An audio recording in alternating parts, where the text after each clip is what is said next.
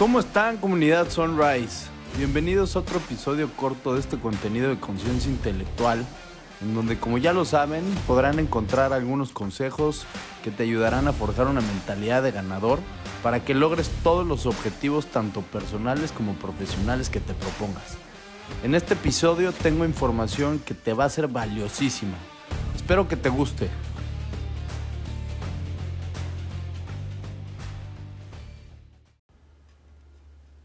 El día de hoy te voy a platicar algo que aprendí en unas capacitaciones de emprendimiento que da Y Combinator.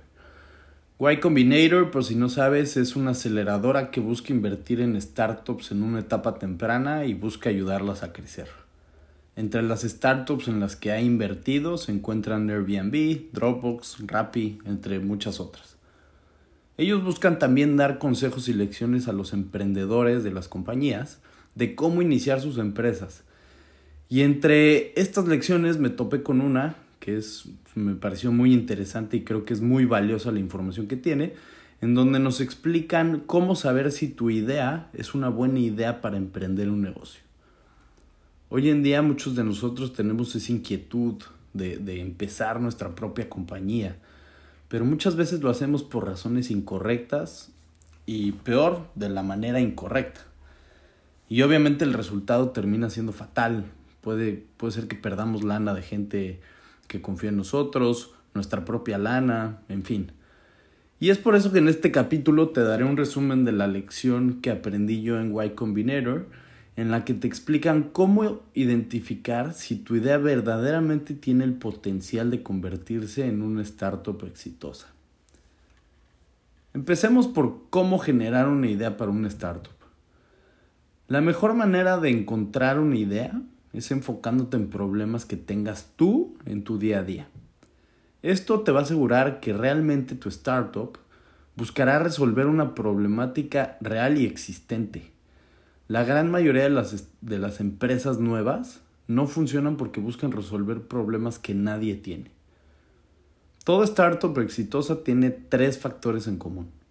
Número uno, ofrecen un producto o servicio que los mismos fundadores necesitan.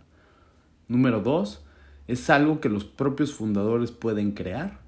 Y número tres, es algo que otros creen que no vale la pena hacer.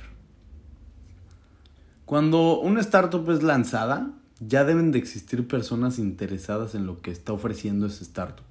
Y lo ideal, lo mejor, es que encuentres a personas a quienes ya les surja lo que quieres ofrecer. Al momento de lanzar la startup es mejor tener un pequeño grupo de personas que quieran grandes cantidades de tu producto que un grupo grande de personas que quieran pequeñas cantidades de tu producto o servicio. Enfócate en mercados chiquitos y domínalos.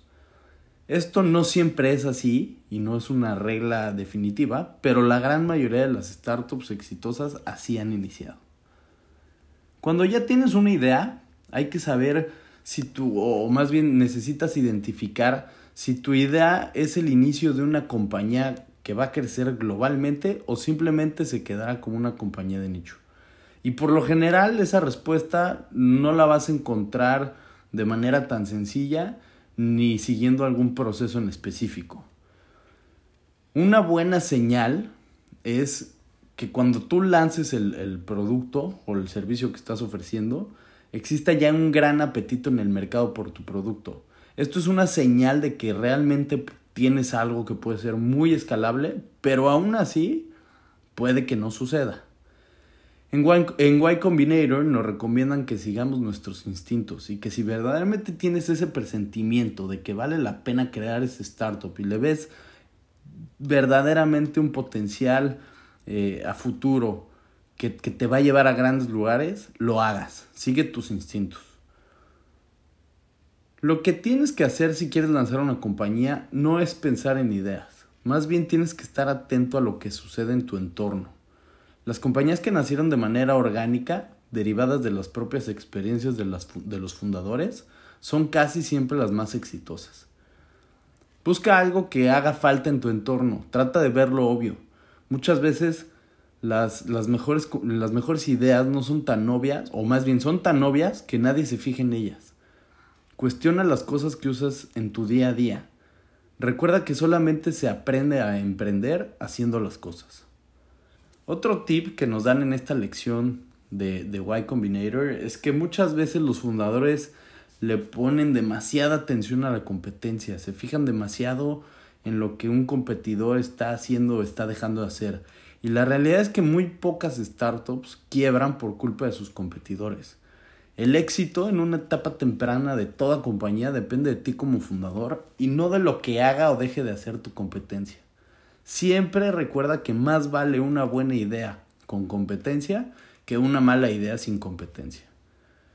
Un mercado muy demandado siempre será una buena señal porque esto significa que hay gente muy interesada en lo que tú estás ofreciendo y que realmente en ese momento no existe una propuesta que esté solucionando los problemas. Entonces, trata de buscar cuáles son esos diferenciadores que te pueden dar a ti ese valor agregado por encima de lo que está ofreciendo el mercado.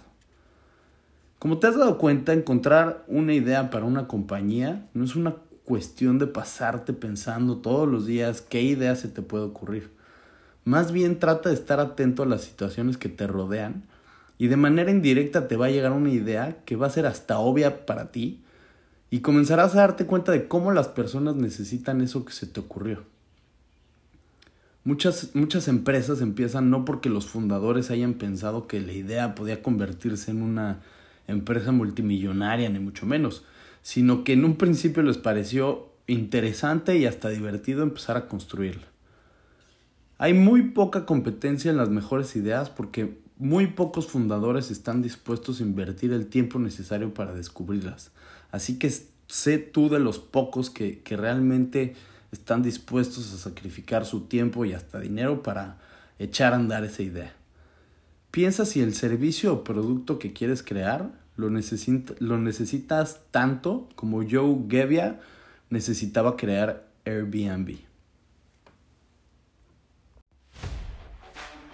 Espero que estos tips que nos da Y Combinator te sirvan para que sepas cómo encontrar una idea para tu empresa y si realmente esa idea tiene el potencial que buscas. Las lecciones de Y Combinator las puedes encontrar en www.ycombinator.com. Gracias por escucharme y te espero mañana.